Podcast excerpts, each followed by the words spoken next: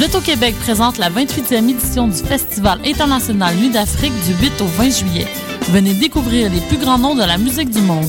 Du Mozambique, les rythmes marabanta de Banda Kakana, le très attendu Admiralty et son reggae dancehall, les Rolling Stones de la salsa de Cuba, Los Van Van, et le retour de la superstar africaine, le reggaeman Tikenja Fakoli. Combinez les spectacles de votre choix grâce au passeport Nuit d'Afrique. Pour plus d'informations, www.festivalnuitdafrique.com. Vous écoutez Choc pour sortir des ondes.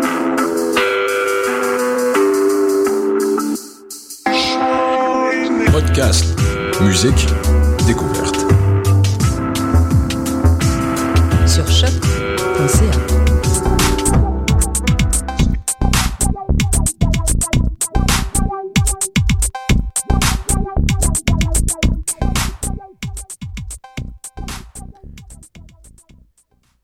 Mesdames et messieurs, bonjour.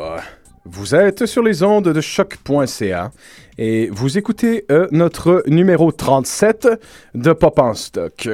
Pop en Stock, c'est l'extension de la revue numérique portant le même nom, unique en son genre sur les internets francophones. C'est un ouvroir de théorie culturelle et un espace de vulgarisation pour les études les plus pointues portant sous la pop, tout domaine de fiction populaire contemporaine confondue.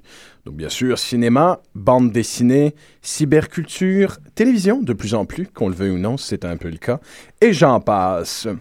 Vous êtes en, en, ce moment avec vos deux animateurs euh, Francis Wallet et euh, Jean-Michel Bertium, co-animateurs ici même sur euh, les ondes de choc.ca du 7e Antiquaire, une émission de cinéma en proportion cosmique. D'ailleurs, soyez des nôtres demain 5h30 si jamais vous avez rien à faire.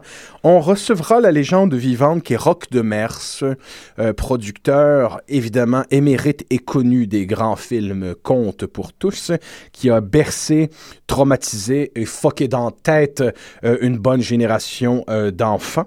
Et euh, nous, nous, nous, en nous, nous, nous, nous entretiendrons avec l'homme en question. Nous avons aussi en studio avec nous le retour de la délicieuse Léa Océran. Bonjour Léa. Bonjour, merci de me recevoir. Ben, tu es, es, ni vu ni connu, tu es en train de devenir notre collaboratrice tout azimut. C'est un record de participation en ce moment? Quand même, c'est peu fait, ouais. Je pense 5-6 épisodes. Quand même? 5-6 émissions, ouais. Ben, c'est un plaisir de te retrouver. Euh, donc, euh, cette semaine, une émission particulière euh, traitant sur un bloc de euh, un bloc thématique de télévision et d'animation qui avait lieu dans les années 90 euh, sur les ondes de MTV euh, qui s'appelait à l'époque Liquid Television et dont une subdivision s'est fait appeler Oddities petite mise en contexte à savoir pourquoi on parle de ça. On pense vraiment en Pop en Stock qu'il était assez nécessaire de faire une émission là-dessus un jour.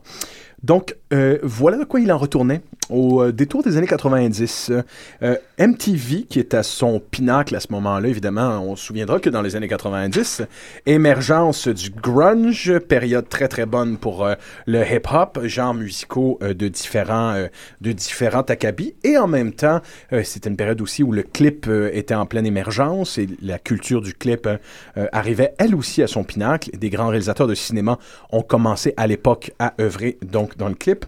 Donc MTV se portait très très bien. Et MTV, euh, on, est avant Internet, arrive à euh, faire de la télévision avec des unités structurelles narratives très petites. Donc on parle de clips, on parle évidemment des trucs qui sont parfois de 2 à 3 minutes. Donc MTV, euh, à l'époque, qui était décrié comme cette télé d'abrutis qui va trop vite, qui va trop fort, qui crie et qui hurle, aura certainement fait quelques accomplissements. Parmi euh, ces accomplissements-là, il y a évidemment le volet Liquid Television qui était coproduit avec la BBC. Donc à l'époque, c'est quoi MTV et la BBC, la digne station de, de télé euh, britannique qui fait de la radio avec euh, de la télé avec MTV. Mais qu'est-ce que ça va donner? Ben, ça donnait évidemment Liquid Television, un volet presque expérimental où une génération d'animateurs et de BDistes aussi qui se sont mis à l'animation euh, allaient faire de l'expérimentation, souvent avec des petits blocs de quelques secondes, de 30 secondes, une minute, deux minutes. En fait, totalement expérimental. C'est, Totalement. C'est, c'est ça. C'est, euh, il faut quand même le, le, le concevoir de cette manière-là parce que euh, il y a des très bons théoriciens médiatiques, notamment euh, Douglas Rushkoff, qui en a parlé dans son ouvrage Media Virus. C'est qu'il est arrivé quelque chose à cette époque-là où on a commencé à participer. Puis là, tu disais, bon, euh, tu, mentionnais le pré-Internet, c'est, c'est très intéressant parce que Rushkoff parle toujours du jeu de Pong. En quoi est-ce que le jeu pong était la première incursion en culture populaire d'une interactivité avec l'écran? Donc, on arrivait au point où on était capable de, changer les choses, on était capable de faire bouger les trucs à l'écran et l'écran n'était plus cette zone opaque euh, où que l'on devait consommer passivement. Puis MTV, notamment avec qu'est-ce qu'on avec euh, avec l'écoute TV, mais aussi avec I Want I Want My MTV, euh, tout ce mouvement-là aussi, du vidéoclip, du sampling et euh, nous, nous arriverons aux oddities, ont participé énormément à cette nouvelle vague de télévision qui était euh, une réflexion d'une jeunesse à cette époque-là. En gros, je, trouve que c'est important quand même de, de le mentionner de cette manière-là. C'est ça qui est hallucinant, une jeunesse unifiée. En ce sens que euh, que tes allégeances soient le punk, soit le metal, soit le hip-hop ou soit le grunge, tu avais un terrain d'expression où il y avait une possibilité de faire un mishmash de toutes ces influences culturelles-là. Ben en fait, oh, oui, absolument. Mais au-delà de tes, de tes allégeances culturelles, qu'est-ce qu'MTV proposait à son public? C'était essentiellement une, euh, un canal qui, euh, qui leur permettait de d'étaler de façon créative le concept. Là, je choisis vraiment correctement mes mots par rapport à ça parce que cette jeunesse-là, à l'époque, elle était plus intelligente que la télévision qui se faisait. Et je pense que c'est ça qui est arrivé, c'est que c'est un moment où la télévision euh, s'est adressée à une jeunesse cynique, soit, qui disait Tu ne m'apprendras rien, tu ne pourras plus euh, correctement me livrer de façon passive ton message, je vais faire ce qu'on appelle maintenant du culture jamming. Je vais prendre ce que tu me dis et je vais faire ce que je veux avec. c'est ça, tu sais, tu parlais, tu parles de punk, tu parles de rap, le hip-hop évidemment, le sampling, toute cette culture-là. MTV a été extrêmement instrumental dans ce moment-là où on était capable de, et on, va revenir clairement, prendre des, des, des adolescents typiques et les mettre à l'écran et leur faire faire du contenu. Donc, on avait The Real Life aussi qui est arrivé. On a eu les personnages emblématiques de Beavis and Butthead qui étaient des méta-commentaires sur la culture populaire à cette époque-là. On avait cette armée de jeunes éduqués, intelligents, allumés, qui étaient capables de faire un commentaire intelligent sur la culture populaire. Et je pense que c'était pour et par MTV. Ça partit ce, qu'est-ce qu'on appellera plus tard, hein, particulièrement comme le crowdsourcing, puis le, les, les, les brain pool, des choses comme ça. Les, la jeunesse qui écoutait la télévision refusait d'être passivement assis et était devenue des commentateurs. Oui. C'était. Euh, en quelque part, euh, ça préfigure et ça annonce déjà euh, l'arrivée de YouTube. Regardez MTV, la, succession d'images violentes de contenu annonçait vraiment un trip de, browsing sur YouTube. Parce que comme tu dis, il y avait une forme de zapping qui était récupéré à l'intérieur même des émissions. Tu sais, cette idée-là de, de l'écoute TV, que c'est à peu près 15 courts-métrages sur l'espace de 30 minutes. Donc, on se retrouve à avoir comme un esprit qui ah, c'est plate, change de poste, change. Mais là, c'est carrément la télévision qui le faisait pour toi. Il n'y avait aucun moment d'ennui parce que on blendait correctement. Puis le blender, bon, vous voyez un, un mot de mon cru. Mais euh, on, allait totalement faire un alliage entre les, les comportements moyens du public et la forme de la télésérie. Puis bon, habilement aussi, on réussissait à glisser des pubs là-dedans.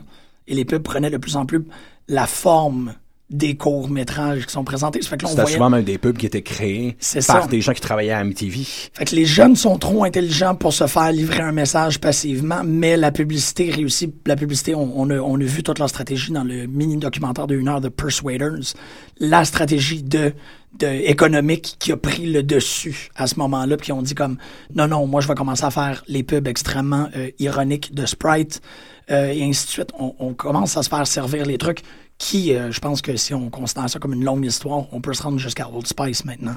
Oui, oui, absolument.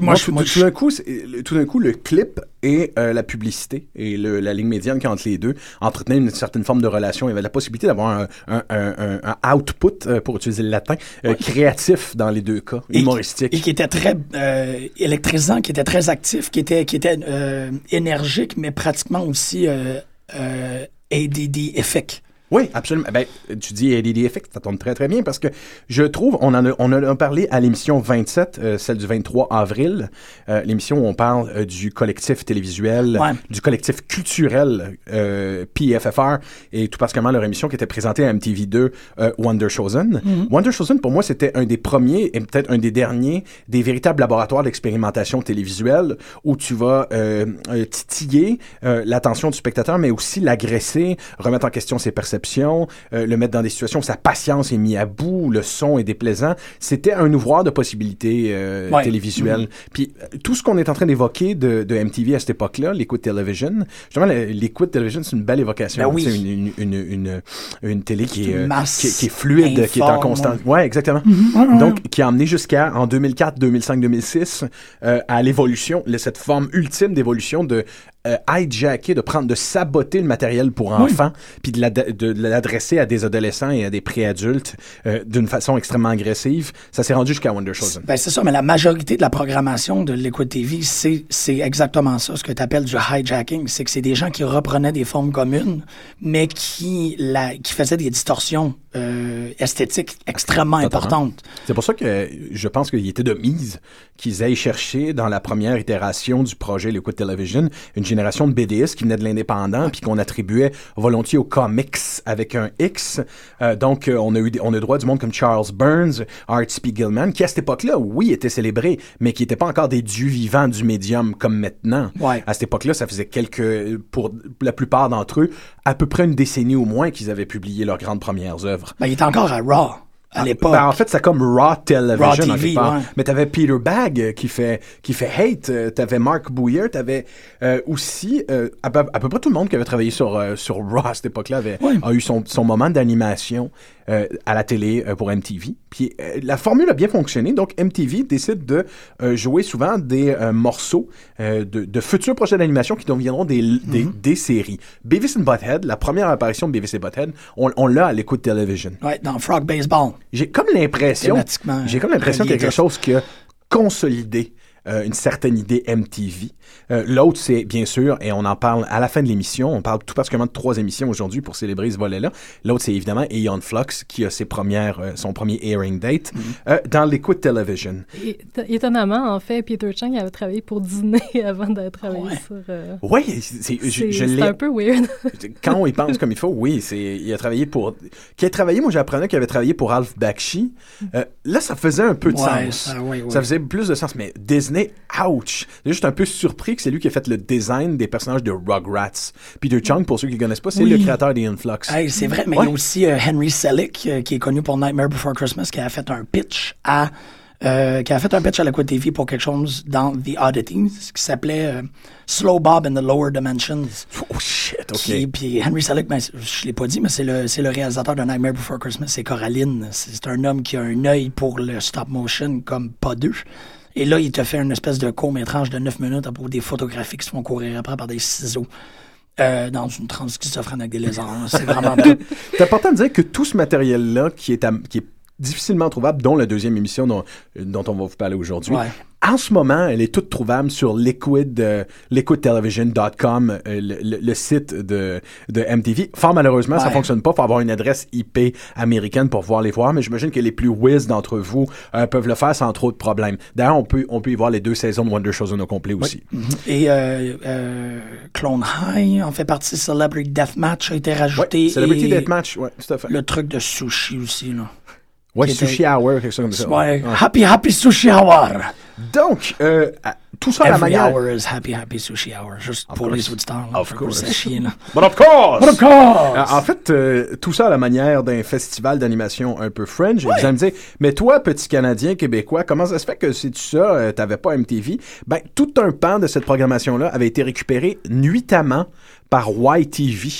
Et à cette époque-là, YTV présentait donc en ordre les sujets dont vous parlez aujourd'hui. Donc, The Max, The Head, Eon Flux. Et tout de suite après, on avait généralement droit, et ça c'est le volet BBC de Liquid Television, on avait droit à The Young Ones et euh, Bottom, euh, avec évidemment de- des grands Adrian Edinson et, euh, et de Rick Mayall. Rick Mayall. Rick Mayall décédé voilà deux semaines. Peace Un out, bro. grand- Peace out, bro. Tu nous as donné de, de bons et de grands moments. Donc, le segment qui était présenté à YTV, c'était en quelque part une transfusion du segment de Liquid Television qui s'appelait Oddities. Oddities qui regroupait The Max et The Head et tout particulièrement aussi, par extension, euh, Eon Flux. Euh, de toute cette programmation, euh, si ces trois dessins animés-là devaient être conservés, à mon avis, ce serait déjà suffisant. Euh, ces trois-là ensemble avaient quelque chose d'assez unique. Et pour commencer, Oui, absolument. On va starter avec The Max parce que c'était le premier qui était dans la, la programmation de toute façon. Euh, pour ceux qui savent pas, The Max, qui c'est? C'est un comics de super-héros. Euh, en fait, s'il y avait une telle, une telle chose qu'un comics de super-héros euh, écrit et réalisé par les frères Dardenne, ça ressemblerait à ça. De 93 à 98, ça sera devenu un dessin animé quelques années plus tard seulement. Oui, c'est ça, ça s'est fait vite, hein? Oui, absolument. Ouais. C'était pas très courant. Il y a juste eu le Spawn fait par HBO qui s'est fait rapidement et dans laps de temps de vie du Spawn, Ouais. du Spawn de Tom McFarlane dans les premières années. Je qui était d'une haute qualité aussi. oui, là, oui, mais encore, tu vois, c'est toujours euh, C'est rien, c'est pas grand-chose. de correctement engager des studios d'animation asiatique. Euh, Je pense que Liquid faisait. Ouais, euh, Oddities faisait affaire avec un studio coréen qui. Si Ben, ça, ça a du sens. Peter Chung, Peter. Chung était coréen et coréen encore d'ailleurs. Donc, Oui, la- il sera toujours coréen. His heart will go on.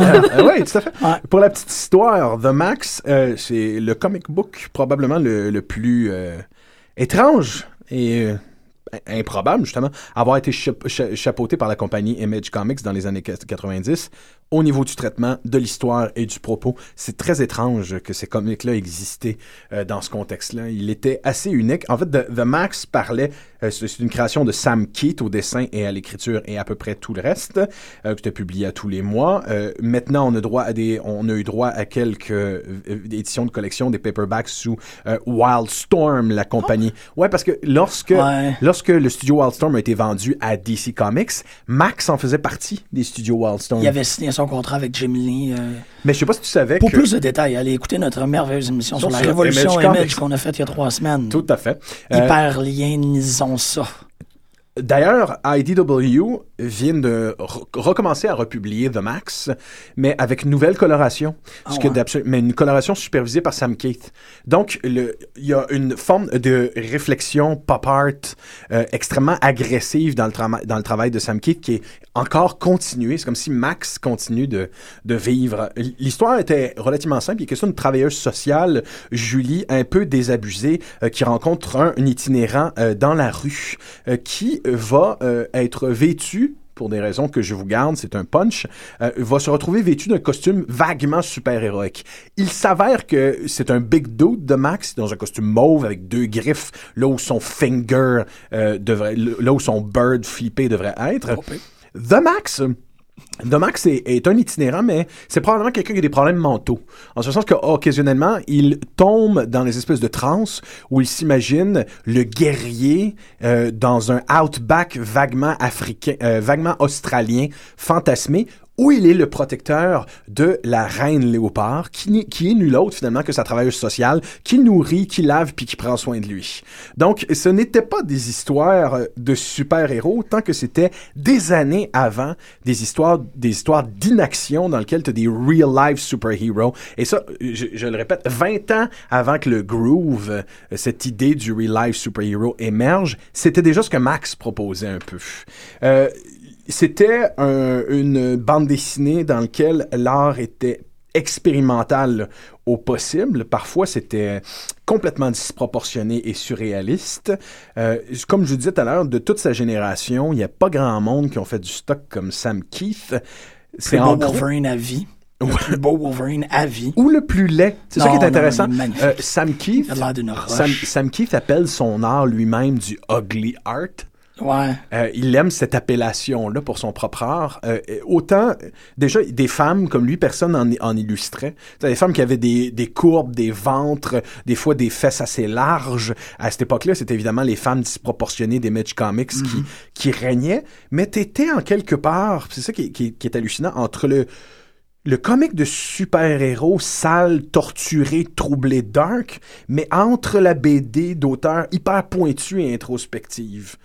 Il y avait une ligne médiane parfaite entre les deux. C'était un loner, inc- finalement, euh, The Max, dans l'univers des, des Mitch Comics et des super-héros, était en quelque part un loner inclassable à la manière de Sam Keith, qui, dans le monde du comic, ressemble à rien. C'est ça que c'est là où, c'est très intéressant parce que cette, euh, cette période-là, en fait, de, de, de bande dessinée indépendante, il y a plusieurs des auteurs qui ne sont pas capables de se séparer de leur passé de- de- d'amateurs de, de, comic book super-héroïques. C'est des- C'était des jeunes garçons qui lisaient beaucoup, beaucoup de super-héros.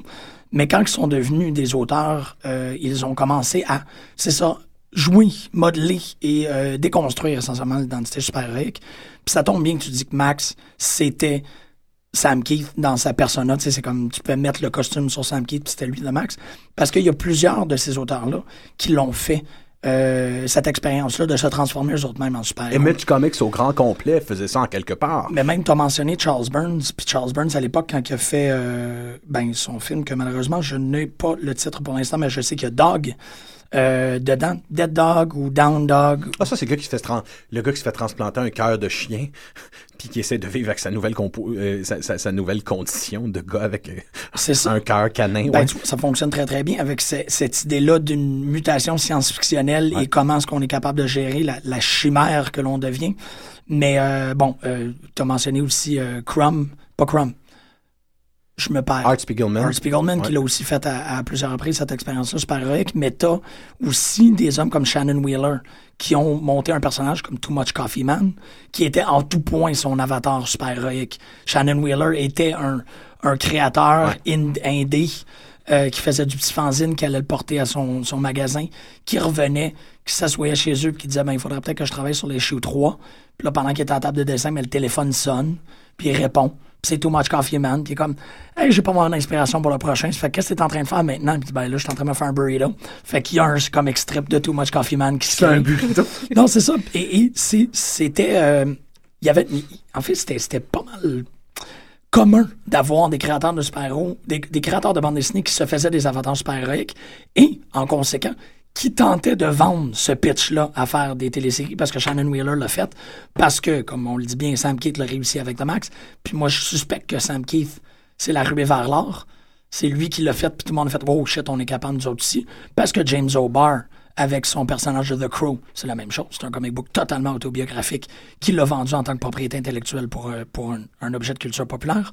Mais même euh, dans Ben, les premiers on a tendance à oublier que dans les années 90, Ouais. il y a eu énormément de propriétés de comic book dont personne ne se souvient que ça en est. Euh, The Time Cop, Mask, Ouais. Barb Wire. Darkman. Euh, c'est des, comics que le monde se, souven- se souviennent pas de nos jours que c'est des comics. C'était des propriétés euh, de comics qui ont été vendus assez massivement à l'époque. souvent des propriétés intellectuelles indépendantes, comme Teenage Mutant Ninja Turtle, qui a été vendu, qui est devenu une immense propriété intellectuelle. Mais tu avais aussi des gars comme Wheeler et comme... euh, je sais que la première fois que j'ai rencontré Jim Mahfoud, il faisait son deuxième numéro de Stupid Comics.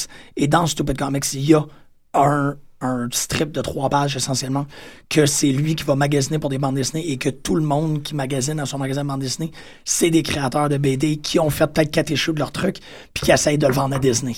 C'est comme, c'était devenu la manne essentiellement où tous les auteurs se faisaient cette espèce de posture autodépréciative, métafictionnelle, super-héroïque et le vendaient à un poste. Je pense que The Max, c'est comme... A- Max a commencé le bal. C'est the big shit, c'est ça là que tout le monde se rappelle. Il y a très peu de gens qui se rappellent du comic en proportion Mais il y a aux gens qui se rappellent de la télésérie. Mais c'est c'est ça qui est particulier, c'est que déjà, tu viens de dire, le comic book indépendant, il y a des gens qui l'ont déconstruit en faisant des histoires de super-héros sauce personnelle. Oui. The Max, c'est à l'inverse. C'est un, un comic de super-héros qui tendait vers le comic euh, presque autobiographique Ouais. de mood et Ouais. des faits, Donc, quand... euh, quand, quand ce, ce- ce transfuge-là se fait, ça devient évocateur un peu de la décision de MTV. De, de- de- c'est une suite logique. On a engagé à peu près tout ce qu'il y a de, de BDistes indépendants pointus. C'est quoi la ligne médiane Ouais. entre le commercial puis le, le indé pointu? Là? Allons le chercher.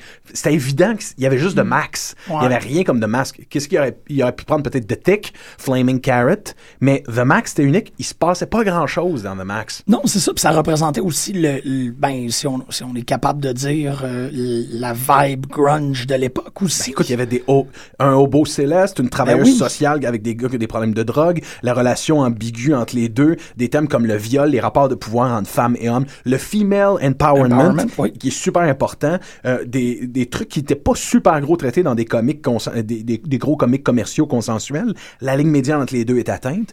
Euh, évidemment MTV voulait aller tout de suite oui, là-dedans. Parce qu'il voulait parler à la réalité des adolescents qui écoutaient la télévision à cette époque-là? Mais choix de technique euh, d'animation d'emblée fascinant. Euh, on scannait les pages du comic original, puis on les animait de façon minimaliste. Là où ça devient intéressant, c'est que c'est une technique euh, que Marvel utilisait pour ses dessins animés dans les années 60. Tu, quand tu voyais euh, Thor courir, le haut bougeait pas, mais les jambes avaient une animation rudimentaire. The Max, avec cette espèce de mode-là d'animation avec des pages scannées puis un peu de CGI, c'est presque comme s'il y avait une volonté, je sais que c'est une question de budget, mais une réflexion de continuer, une, une volonté d'a- d'avoir une réflexion sur le- la déconstruction du genre. sais. C'était de ça qu'avaient l'air les dessins animés de super-héros des années 60 à leur plus cheap. Donc, on reprend la technique cheap, puis on se la fait cut up. On se la Ouais. fait, on se la fait un peu euh, expérimentale. On met une grosse trame de jazz qui ressemble à du Ornette Coleman. On fout un mood qui ressemble à rien. Et puis, on, est un petit peu aussi dans une zone onirique, euh, où on sait, justement, le personnage est souvent en- coincé entre deux mondes. La, la réalité consensuelle où c'est un hobo, et celui où il est un guerrier du outback euh, australien. C'est quasiment lynchien, hein. C'est ça qui est hallucinant. Tu le regardes, c'est quasiment lynchien. Il y a quelque chose de vaguement creepy et décalé euh, avec, avec The Max. On est en plein dans un groove qui est, qui est beat, presque beat, au, au sens... Ouais, ben Ornette Coleman, hein. Ben oui, C'est à la bonne place. hein. oui, moi je trouve qu'il y avait, y y quelque chose avec euh, le groove de ce show-là qui est encore euh, assez particulier pour l'époque. Ça a marqué. Ça a marqué énormément de gens. C'est ça l'affaire, c'est qu'il y a, il y a dans cette, euh, cette rupture de ton-là, ce, ce, ce groove-là que tu racontes, assez pour que les gens euh, conservent des souvenirs très intimes par rapport à leur, leur consommation, si on peut dire, de, de, de, Oui, de Max. qui- Vous en souvenez-vous de Max? Ouais, T'as- c'est ça. T'as une génération des années 90 qui a bien gros trippé sans nécessairement avoir lu le comic. Parce qu'à cette époque-là, Ouais. c'est quelque chose joué à la télé. Tu pensais que le comic, c'était un produit Ouais. de promotion. Mais en même Les gens temps, pensaient que c'était un, un, outil promotionnel pour le show de télé. j'argumenterais aussi que la, la, la planche horaire que, le, que, que, le- no- que, que notre télévision canadienne euh, de jeunesse nous a offert, en fait, la, la, la planche tardive, fait en sorte que c'était-tu un rêve? Je sais pas, Écoute, man, il était minuit. C'est pour ça que je voulais faire l'émission. J'étais comme- j'étais vraiment l'émission. pété, man, quand j'écoutais, je- t'é- T'écoutes ça, t'écoutes ça au détour des, des, des années 90, là, fin des années 90, tu vois The Max, The Head et On Flux, puis après ça, deux shows de, de la BBC euh, qui, qui, qui, qui sont béquetiens à mort. Tu fais, what the fuck, c'est quoi le train de rêve qui vient de me Ben, passer dans la il rentrait direct dans des zones tétra. tu sais. Il finissait à 2h30. Il finissait ça à 2h30, YTV. C'est ça. Tu sais, they fuck us up in the most beautiful way. Oui, oui, mais c'est une très belle manière de le faire aussi. C'est une tradition qui continue. euh, aime beaucoup, ces postes-là. Euh, je vais le faire. Je l'ai jamais admis à la radio, mais je suis un gros, gros fan de Adult Swim. Puis Adult Swim, à la- aux États-Unis, font un truc que j'adore. C'est... Adult Swim, ça dure deux heures. C'est toujours connu comme ça. Ça dure de, de 10 heures à minuit. Sauf que la programmation n'est jamais révélée. Donc, on n'a aucune idée d'un épisode de quoi qu'on va avoir à n'importe quelle heure. Tout ce qu'on sait, c'est que pendant ces deux heures-là, on va voir qu'est-ce qui se fait en termes de production euh, d'animation. Ça, ça nous ramène, ça nous reconnecte essentiellement à un, un sentiment d'enfance. En quoi est-ce que, dans la tendre enfance, on se rappelle pas vraiment des planches oranges. C'est comme, j'allume la télévision, oh shit, il y a ça qui joue à cet écran.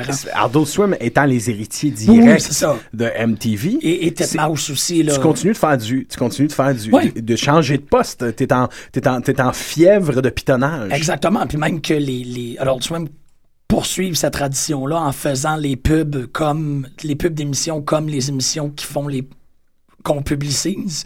Donc il y a encore aussi un, mixage générique qui se fait. Mais je trouve qu'il y a cette, cette idée-là d'hypnotisme, parce que je pense pas qu'on va y revenir plus tard. Peut-être avec le, le- slow droning dans, dans, dans Aeon Flux, qui est aussi assez hypnotisant. Mais il y avait quelque chose qui était formellement euh, étrange. Tu disais qu'il y avait potentiellement que c'était un raisonnement qui se faisait à cause des, euh, des limites budgétaires, mais l'écoute TV et Oddities avaient vraiment des grosses expérimentations formelles. C'est immense comment que ça fait avancer de, de quelques années-lumière, si vous me permettez l'expression, l'animation aux États-Unis. Les gens étaient exposés à Waouh, c'est ça qui se fait en Norvège. Parce que, euh, il faut quand même le dire, 25% du contenu de l'écoute TV était pas, euh, c'était du contenu acheté. C'était pas du contenu créé. C'est 75% de contenu créé, puis 25% de on a trouvé ce petit truc-là dans un festival à, à, à Melbourne, puis on le présente. Donc, c'était un, me- un merveilleux showcase pour les gens qui s'assoyaient à 2 heures du matin, par exemple, totalement stone, et faisaient Waouh, moi je veux devenir animateur.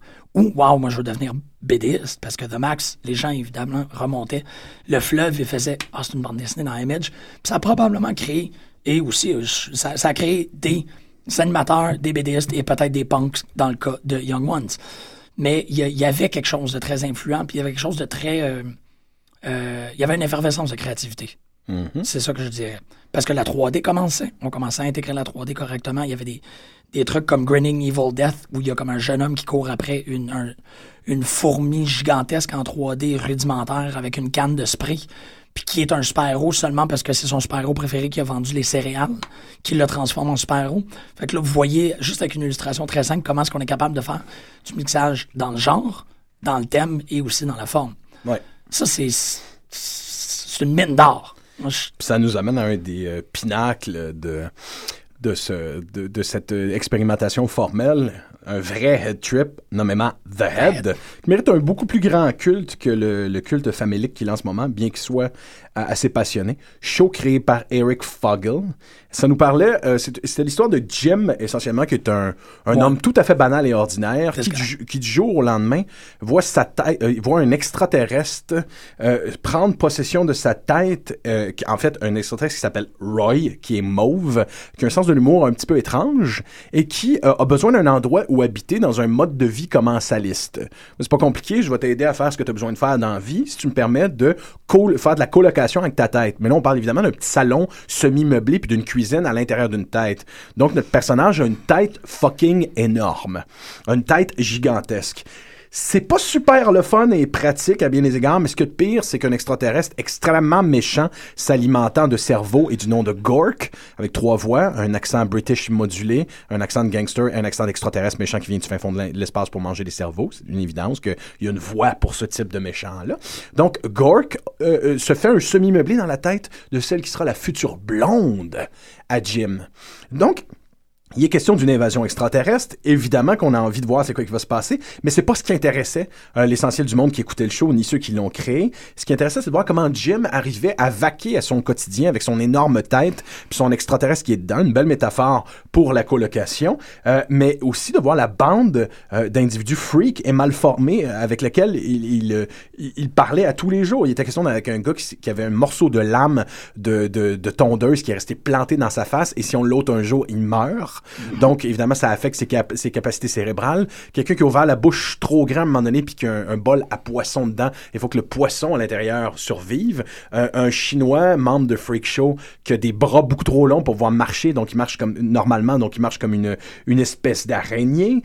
Il est question d'un strong man, euh, d'un homme fort russe qui a une bouche sur le chest. Évidemment, je vous dis ça, et là on pense un peu au freak du Black Hole de Charles Burns. Euh, c'est des freaks qui sont effrayants et souffrants en même temps. Donc, le zeitgeist des années 90, là, les extraterrestres puis les mutants, là, les outcasts puis les gens qui connaissent trop de secrets, euh, les, les deux éléments sont dans la prémisse de The Head, mais il ne se passait absolument rien de palpitant, encore comme dans The Max. C'était un, show. L'animation était laide, euh, ça en était troublant tellement elle était laide. C'était très volontaire. Ça avait un look un peu, euh, un peu négligé de comics d'auteurs de première génération, mais il y avait quelque chose dans cette laideur-là d'assez euh, hypnotique. Euh, mais en même temps, le show était non pas un show à propos de la tolérance et de la différence, comme bien des gens aiment le dire. Non, non, c'est un show sur comment les freaks sont plus intéressants que les gens normaux. C'était, c'était un show sur va, va pogner le fucked up individual dans ton environnement. C'est avec lui que tu vas être stimulé et profondément diverti. Le show y allait d'entrée de jeu. Notre personnage principal, avant d'avoir une, grosse tête puis un extraterrestre dedans, il était parfaitement ennuyant. C'est là que ça devient intéressant parce qu'à partir du moment où la tête de Jim est immense, donc, il y a de la place pour meubler un extraterrestre dedans. C'est comme si euh, l'espace de son imagination aussi prend de l'ampleur et ça devient quelqu'un qui est forcément plus tolérant, plus courageux, plus intéressé à ce qui se passe autour de lui et le monde devient un mystère. Au début, Jim il est intéressé essentiellement à faire sa job, à rencontrer une femme, à payer son loyer. À la fin, euh, à la fin de ce show-là, euh, il protège la Terre contre une invasion extraterrestre puis il se demande sérieusement comment ça va être possible de vivre une relation amoureuse avec sa, sa blonde qui a une trop grosse tête elle aussi. C'est cool parce que c'est pratiquement comme l'archétype de la personne avant la consommation de Liquid TV, qui, on se rappelle bien, venait dans la forme d'un flasque que tu bois, Ouais. et celui qui après, qui Ouais, s'est fait télécharger Absolument. une présence Ben oui, extraterrestre. parce qu'il a l'air d'un hydrocéphale. Il a l'air d'un hydrocéphale, quelqu'un qui qui a la naïvement, tête pleine, pleine d'eau. Puis ce y a de très intéressant, j'ai toujours aimé cette image-là, quand Jim retrouve une tête de proportion normale, occasionnellement quand l'extraterrestre se retrouve, il peut plus fonctionner. Sa nuque, sa nuque puis sa tête ne fait plus sens pour lui, donc il est obligé de porter un poids d'à peu près 150 livres sur le, sur le dessus de sa tête avec un harnais pour pouvoir fonctionner Ouais. socialement. Fait que le poids du monde sur sa tête, Jim est capable de le porter. C'est un individu plus fort, Moi, je, finalement. ouais, je propose pas mal que c'est une métaphore pour toute la Moi, je pense que, ouais. consommation. Moi, je pense que je suis entièrement d'accord. Puis le show avait le même type d'animation. Déjà, Beavis and Butthead Ouais. apparaissent dans le premier épisode. Euh, donc, t'as quelque chose à propos de ces têtes disproportionnées de personnages qui ont de l'air des, des surconsommateurs. Ben, euh, les, les deux extraterrestres. Il y a un des extraterrestres qui parlait comme ça. C'est-à-dire Ben. Gork parle essentiellement comme un butthead de temps en temps. Donc, un show qui est pratiquement oublié aujourd'hui avec une groove de série B à la Headwood, euh, mais tout ça pour la génération XX, la vraie de vraie génération X. Probablement un des, un des ancêtres euh, difficilement débattables de Adult Swim aussi. Oui, c'est ça, parce que toute la production euh, a clairement. C'est le genre de truc qui ne, qui ne disparaît pas ou qui, se ne, qui ne se dissipe pas en silence. Ouais, Le leg d'influence, ces gens-là, c'est, tu l'écoutes, t'es profondément influencé, t'en produis. tu sais, Ça, y a pas de, c'est pas, c'est pas, euh, ça coupe pas à un certain point. Il y aura toujours des enfants de des enfants, puis il y aura toujours des gens qui vont vouloir continuer à faire ça. Un peu, un peu comme un rayon de lumière, de, Ouais. un rayon de lumière qui va darder dans le black hole de la génération X, Charles Burzian. là. Oui, ben, il, il reflétait très très bien les, les, les angoisses et les, euh, les questionnements de cette génération-là aussi, les, les animations. Même, moi, j'argumenterais, puis on je pense qu'on va rentrer dans Aeon- Flux, parce que thématiquement, Aeon Flux, je trouve que c'est celui qui parle le plus de cette jeunesse-là. Oui, absolument. Moi, je, trouve qu'il y a quoi de fort avec euh, ce qui était accompli structurellement, scénaristiquement et au niveau de l'animation dans ce show-là. Oh oui. C'est bon, et ben, et une fois que c'est c'est assez riche comme, euh, comme, euh, comme émission, c'est euh, c'est ça, ben, je veux juste donner un petit, une petite prémisse. C'est, On euh, donc, c'est une, c'est une mini-série. Il y a trois saisons. Euh, la première saison est un assemblage de courts-métrages qui font, euh, qui, te- qui font à peu près six minutes, euh, qui forment une seule histoire. La deuxième saison, c'est ça. On a cinq, euh, cinq vignettes à peu près de 3 à 5 minutes. Ensuite, la, la, ça, c'est sorti en 92, la première en 91. Et euh, des années plus tard, euh, en 95, on a la euh, grande troisième saison que les, les gens ont fait connaissent plus parce que euh, elle n'est pas muette contrairement aux autres épisodes. Euh, et ça, c'est euh, une dizaine d'épisodes d'une trentaine de minutes, à peu près, peut-être un peu moins. Et là, je vais ignorer tout à- totalement le film des Oh, Young Flux. Oui, on n'a aucun problème avec ça, on peut l'ignorer. il y a quelqu'un qui expliquait euh, sur le web que euh, Flux est venu euh, comme suite après pour remplir le, le Twin Peaks size trou dans la vie des gens. En fait, que Twin Peaks se terminait, puis qu'il restait. En fait, il y avait quand même un, résidu de soif pour une étrangeté télévisuelle. Oui, c'est exactement ça. En fait, on, se, ramasse dans un univers où il y a justement un futur dystopien euh, étrange avec de, l'architecture qui est borderline non euclidéenne. Euh, un récit narratif qui, qui est rempli d'ambiguïté, euh, qui est fracturé. Peter Chang, en fait, je, suis retombée sur une de ses entrevues qui date, c'est ça, de, de 92 à peu près. Puis il décrit 92-93, il décrit euh, justement ces- ces- ce récit-là comme un récit qui est, qui est non circulaire, donc qui, qui revient toujours, mais qui, qui est plutôt elliptique, fait qu'il c'est juste une... ça finit jamais, non? Ah, C'est des ça- longues courbes. C'est des longues courbes, ça. exactement. Fait que... euh, Il y a quelque chose dans le leitmotiv de l'introduction du show qui donnait un peu le ton, en ce sens que Eon Flux, le personnage féminin, était déjà son corps, la façon avec laquelle elle se déplaçait, était souple, était à la fois à la fois puissant mais souple. Un- un- pour moi, c'est ça un peu l'histoire, c'est un peu c'est un peu même la structure. Il y, a, il y a une souplesse, mais en même temps, c'était très puissant.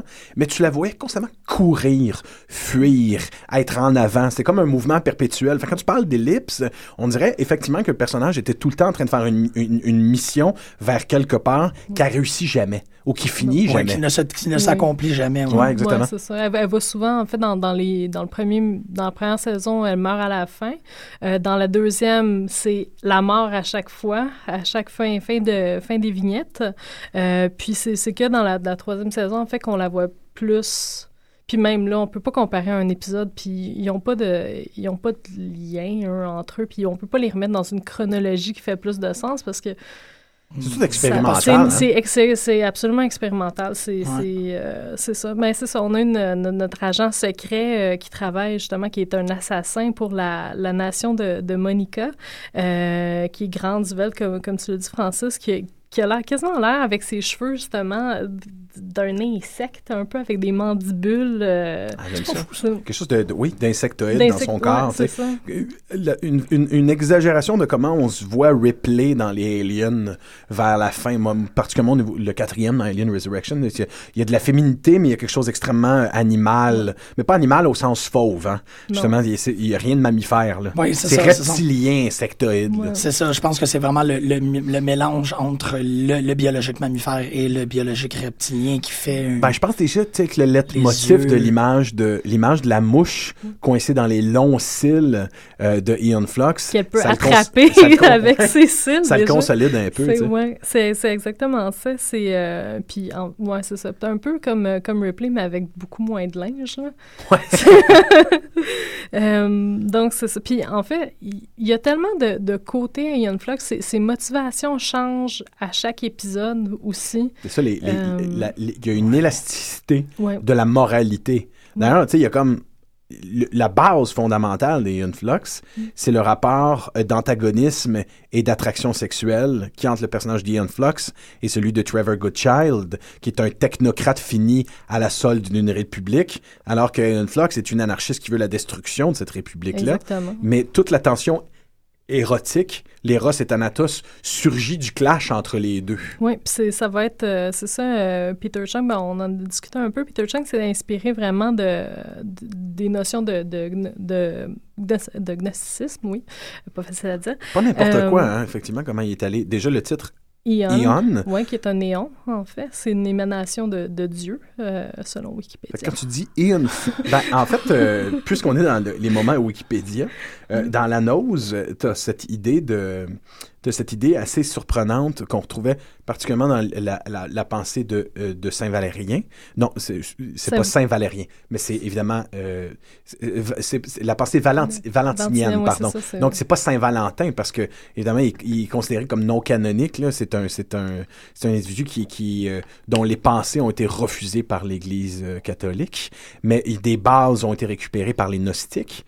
Puis il y a cette idée de de, de- Du- du, du qui est le titre de comme tu disais tantôt d'un excellent épisode de X-Files, que il y a euh, dans les émanations divines, il y a la possibilité dans les émanations divines de cette manifestation là quand deux individus se trouvent, Oui. mais que c'est pas nécessairement au sens amoureux. euh, Ben, il, il il précisait quand même d'une émanation mâle, d'un néon Mâle, et femelle, c'est Ouais. ça. Donc, il y a une opposition entre les deux, puis quand ils se, ils se rejoignent, ben, ça a l'air de faire des, des, des flamèches, des feux, des brasiers L'idée et du coup de foudre, l'idée véritable du, du coup de foudre puis Mm. des âmes sœurs, Mm. mais que ces deux individus-là peuvent se retrouver et qui, euh, ce ne il sera pas nécessairement question d'équilibre pour autant. là. Euh, Il y a un équilibre entre ces deux personnes-là puis l'attraction qu'ils ont l'une par rapport à l'autre qui peut causer une quantité énorme de, destruction autour d'eux.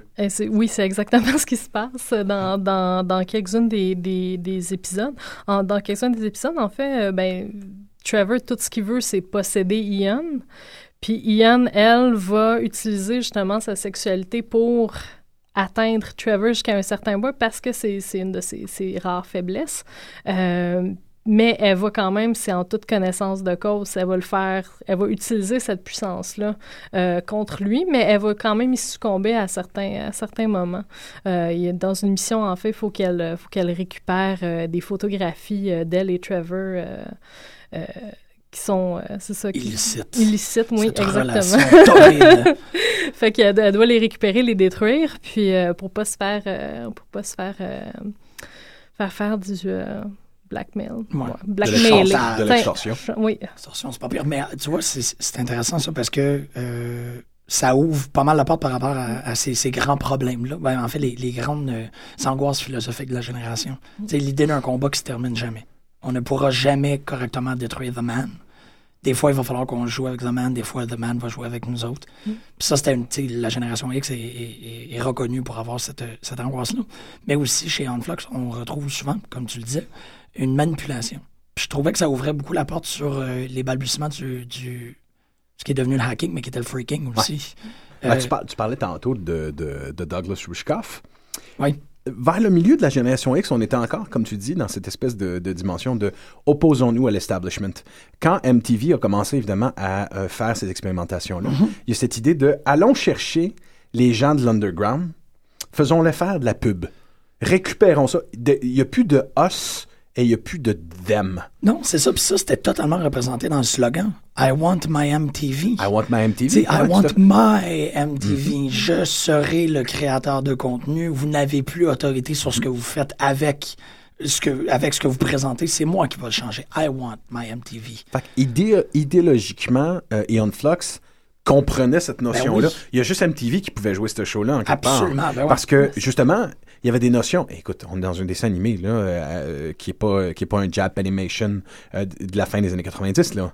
Euh, Il y, y avait y avait tout un groupe hardcore de gens qui voulaient voir de la Jap animation intense puis euh, qui se disaient ah man dans Legend of the Overfiend c'est hallucinant comment il y a des graines qui font tout péter. Mais il y avait pas de contestation dans Legend of the Overfiend c'était juste évidemment un excellent dessin animé japonais qui pète tout dans toutes les directions. Mais dans le cas de de Aeon Flux il y a de la contestation mais il y a pas de la contestation nécessairement contre l'establishment. Il y a un appel à la manipulation justement à- au, euh, au, au hacking culturel au hacking socio-culturel. Puis ce qui m'épate euh, le plus à propos de cette notion-là dans Aeon Flux, c'est que ça rejoint aussi la culture SNM, la culture des, dom- de la- des, des dominatrices. Euh, Aeon Flux était en quelque part une dominatrice aussi, en plein contrôle de son environnement, mais qui a trouvé dans une autre forme de dominateur, euh, Trevor Goodchild, le nom est magnifique pour ça, qui a trouvé un égal. Puis elle, elle euh, aussi, c'est ça, dans le premier, dans la première saison, le, le- on retrouve Ian rate sa mission, se fait, se fait tuer et euh, elle. On voit que on voit son appartement brièvement se faire euh, torcher complètement. Là. Il se fait mettre en feu par des choses qui s'étaient cachées dans le son plafond. Puis euh, ça se termine sur un garçon qui a un, ma- un- un magazine de fetishisme de pieds et Ian est dessus avec son, euh, son, son appartement puis euh, sa chambre à coucher. OK, straight Oui, pipe. OK, oui, ça, oui. tu m'as... Je ne me souvenais pas de ça. Oui, c'est assez, euh, assez étonnant. Puis en fait, c'est ça, même Peter Chang a dû diminuer le contenu sexuel de Ian Flux, qui est quand même. Est-ce qu'on le remarque vraiment? Pour le vendre à MTV, parce que l'ultraviolence passait. Ouais. Alors, Il y a des corps et des corps qui, qui, qui mouraient euh, se faisant tirer à mitraillette. Ça, il n'y avait pas de problème, mais c'est ça, il a downgradé un peu euh, le- la sexualité. euh, Il était obligé d'aller chercher des détours puis des excuses Mhm. pour faire l'expression de cette sexualité-là. Je me souviens pas du titre de cet épisode-là. Je me souviens qu'il m'avait bouleversé. Mais il est question de Freedom Fighter qui tente, des anarchistes qui tentent évidemment de quitter cette civilisation-là et un personnage féminin se fait tirer au bas du dos et se fait Ouais. slasher complètement la moelle épinière.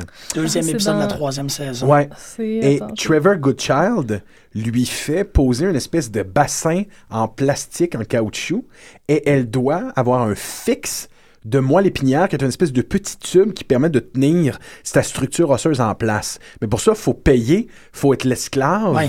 de Trevor Goodchild. Et on, mais on, on- on- évidemment, le personnage en trouve des nouvelles capacités d'élasticité et peut faire des trucs complètement ahurissants.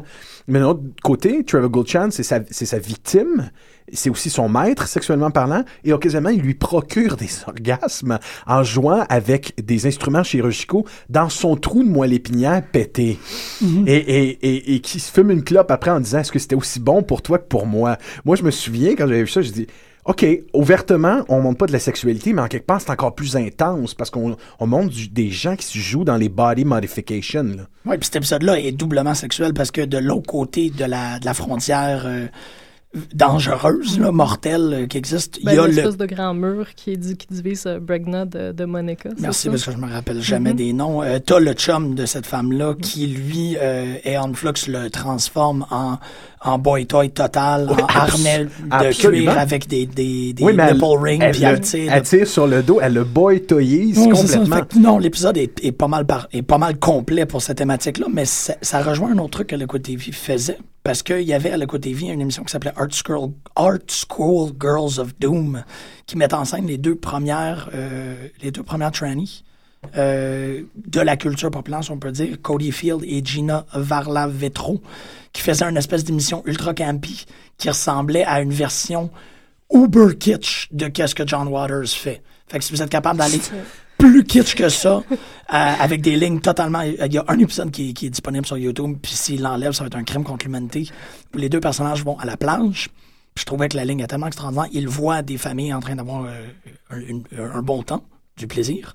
Et il y a un des personnages qui se tourne qui fait Ew, children, it's also realistic. Puis cette idée-là, elle, elle est à tellement de degrés parce que t'as quand même deux dudes d'exemple tchèques qui font d'un reenactment d'un John Waters photocopié. Qui est sur un network qui joue du dessin animé absolument pas pour enfants. Oui, et qui font Wow, des enfants, c'est tellement réaliste. Et, et là, bon, euh, je pense que vous avez assez écouté l'émission pour savoir que la dernière préoccupation que Liquid TV avait, c'était avec le réalisme. Ils voulaient avoir rien à voir avec ça. Fait que ça, c'était comme ma petite parenthèse par rapport à la sexualité parce qu'ils en ont fait des trucs pour, le, pour le, le- la libido de la Gen X. Mais dont euh, Aeon Flux ne fut pas les- la, la moindre. Je me souviens qu'au détour des années 90, Aeon Flux était un show absolument culte dans la communauté gay. Ben, Oui, il y avait plusieurs bars euh, ici même dans le village sur Sainte-Catherine qui jouaient des épisodes dans des télévisions. Donc, il y avait quelque chose, culture SNM, Ouais. fétiche. Oui, qui fétiche, jouait oui, là-dedans. domination, euh, domination aussi. euh. Mais tu sais, fétiche, domination, MTV. On... Sur le coup, c'est comme s'ils avaient réussi avec Aeon Flux, par le talent de Peter Chung, à faire passer ça dans le beurre. Ouais. Il n'y a, pas eu, tu sais, il y a pas eu de critique euh, v- tu sais, dénonçant avec véhémence que ça pouvait faire la, corru- la, la corruption des mœurs, là, c'est, c'est ce show de télé-là. Ah, probablement, mais je sais, je sais pas, MTV était tellement correctement connecté à son, à son public puis à la jeunesse de cette époque-là que il, ça réussissait. Je sais pas, il y a comme Moi, je pense, un que, win. je pense que là où il y a eu une, une réussite, puis une surprise en même temps, c'est qu'ils ont fait la publicité de, de Diet Pepsi avec Cindy Crawford et Malcolm McDowell qui jouent le rôle des deux personnages. Et lorsque, euh, évidemment, Cindy Crawford, euh, notre version Cindy Crawfordisée de Ian Flux, part en mission pour se pogner un Diet Pepsi, qu'elle devrait donner à, à Trevor Goodchild, mais qu'elle va boire devant lui en disant c'est mon Diet Pepsi. Le- la quantité de niveau Ouais. euh, d'avoir un show, un show indépendant, euh, contestataire, qui devient une pub de Diet Pepsi avec une, une, une, une, une mannequin qui était la plus populaire de son époque. C'est là, c'est là que les, les frontières commencent à être brouillées. Là, Oh, oui, là, où les, absolument. le- là où les gens qui étaient dans la contestation, je, je, comprends, je, je comprends pas. C'est, Pepsi puis c'est Cindy Crawford, je trouve ça dégueulasse. Ça me fait chier. Mais en même temps, ta publicité fucking cool. Elle est absolument magnifique. C'est la même, on, on- on- on retrouve la même, même chose avec Banksy en ce moment. Le, le, le, le- le- tu sais, le- le- les pléthores d'éternels commentaires de ce que c'est un sell-out. Quelqu'un qui a vendu à l'establishment. Mais je pense que M- MTV était, et, et- et tous ces shows-là étaient les premiers à se poser la question ça existe-tu vraiment un sell-out? C'est- pas un peu le vestige de la fin des années 80, début des années 90, un sell-out Ouais, il y, a ils que ont- des, il y a que des artistes qui font le coup de cash à un moment donné pour une grande corporation pour pouvoir refaire et continuer de faire ce qu'ils faisaient au début. tu sais. Mais c'était parfaitement bien intégré au récit. C'est ça qui était intéressant. C'est que Ouais. même, même pour retourner à Ion Flux, il y avait dans Ion Flux cette idée-là de. Y a, ben, Trevor Goodchild, c'est pas un méchant. Non. Tout Ian- est une immense zone grise. Ian en fait, Flux ouais. pouvait être Ouais. effrayant. Plus cruel que lui. Ouais. Des fois, c'est comme les. Puis en plus, Trevor manipule Ian pour faire des actes terroristes, en laisse passer pour mieux asseoir son pouvoir. Est-ce qu'elle le savait? Elle le savait pas? C'est toujours, c'est jamais, c'est ça. À chaque épisode, on, les motivations changent, puis... Euh, Et les personnages euh, acquièrent une profondeur aussi. c'est ouais, euh, C'est pour ça que je suis pas surpris, moi, la publicité Diet Pepsi. Non, non. C'est c'est comme euh, I will. Je vais coucher avec l'ennemi si j'ai du plaisir à le faire. L'ennemi ne me viole pas, j'accepte de coucher avec l'ennemi. Ben, très assumé comme, euh, Ouais. comme personnage et dans, dans pas mal tous ses, ses actes. euh, Peu importe Flux, ce ouais. qu'elle fait, Ouais. Ian Flux, il y a, a- c'est rare qu'elle ait, elle, elle a des zones de remise en question morale. euh, où elle se pose des questions. Il y a des épisodes où elle fait Ah, peut-être Ouais. que là, je suis allé trop loin, mais elle assume l'essentiel de ses gestes. Oui, exactement. On a tendance à oublier que c'est ça, c'est, c'est entre. C'est, ce show-là est arrivé entre la révolution euh, télévisuelle de Twin Peaks et l'arrivée d'X-Files. Tu sais. Ouais. T'avais une ligne médiane peu, peu, peu, peu vue, là, peu visitée en télévision. Déjà, surtout pas en animation. En animation, on le dit, là, c'était, à cette époque-là, c'était Simpson, Beavis and Butthead. Là. Puis, euh, c'est ben, c'est ça, il- ça, ce- ce- cette, euh, cette émission-là a soulevé vraiment des questionnements. C'était pas seulement que du futur dystopien, du, euh, du cyberpunk, c'était c'était du fétichisme même ou de l'ultraviolence. Ça a soulevé des, des questions philosophiques assez euh, poussées et à chaque épisode, ça traitait de, ça traitait de, de, de, de questions dans, dans ce style-là. On parle de clonage, on parle de, De génétique. de génétique, ouais, de, de, d'un être divin dans, dans l'épisode de, de Démiurge, euh, d'un être qui peut modifier la perception de l'homme. Euh, fait que là, la nation anarchiste des Monnikins veulent l'envoyer dans le soleil pour le faire brûler parce qu'on veut pas d'une, d'une religion, tu sais. Et là, Trevor veut l'avoir pour asseoir son autorité sur, son, sur, euh, sur sa, propre, euh, sa propre nation. Donc, c'est, des questionnements comme ça sur l'identité, sur, sur les- sur la, la mort. Ben, de l'épisode auquel on a fait référence tout à l'heure, c'était, c'était Thanatophobia avec les deux, les deux amants. euh, Thanatophobia, voilà. Ouais, donc Et déjà la- avec des titres de même. ouais. hein. Ils sont toutes, euh, sont toutes aussi étranges l'un, l'un que l'autre, ces épisodes-là. Je pense que la Mm. plus grosse leçon parmi les nombreuses, ben pas les leçons, mais parmi les plus gros thèmes que Ian Flux va avoir, on en a parlé un peu, mais que Ian Flux va avoir réussi à isoler, c'est qu'à un moment donné, tout combat idéologique pour une certaine forme de liberté finissent par se ressembler dans leurs extrêmes. Euh, un anarchiste euh, et un fasciste peuvent se confondre Ouais. parfois sur certains, euh, certains, certains extrêmes. Oui, oui, non, c'est très bien dit. Mm. Mais Ian, elle va quand même continuer à se battre pour la, la liberté d'expression. Toujours. Mais elle, oui. est, elle est en Mais elle va part. faire des actes terroristes pour y arriver, puis elle va, elle va pas avoir de problème à tuer des gens et tout. sais. espèce de porte-étendard d'une génération Ian Flux que, Mm. que- qui n'a pas été reconnu à- pleinement comme tel, mais qui l'aurait mérité. Et on le fait là, là aujourd'hui en ondes. C'est qu'on vient de le faire. hein. On l'a tellement fait. Léa, ça fut un plaisir de te recevoir. Mais merci beaucoup. euh, euh, pour euh, parler de ce personnage, j'ai envie de me retaper le coffret. euh, le coffret sorti en 2005 au complet, aucune idée. Sexy. Et en quittant, euh, on a dit beaucoup, on a fait beaucoup de latin aujourd'hui. Finissons avec du latin. Nil papalinum nobist est.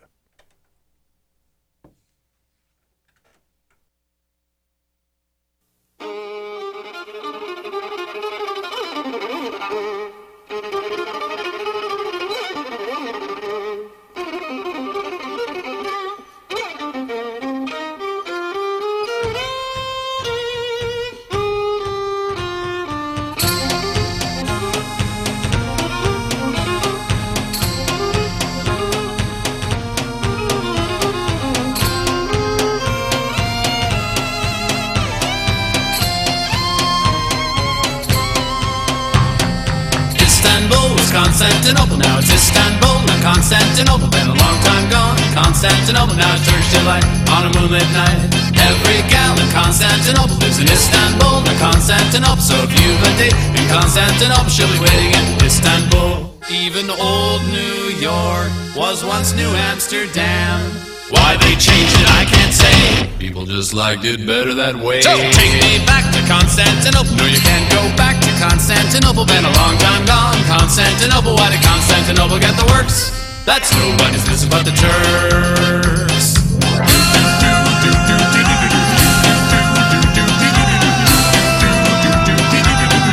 Istanbul. Istanbul.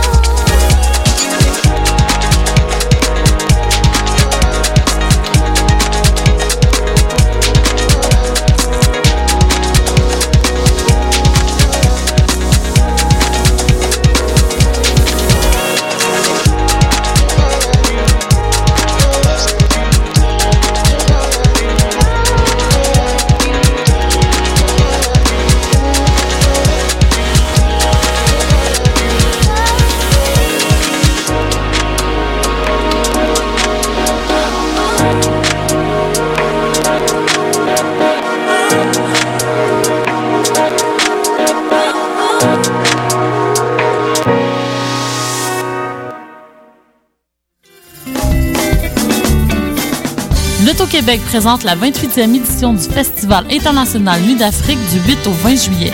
Venez découvrir les plus grands noms de la musique du monde. Du Mozambique, les rythmes marabanta de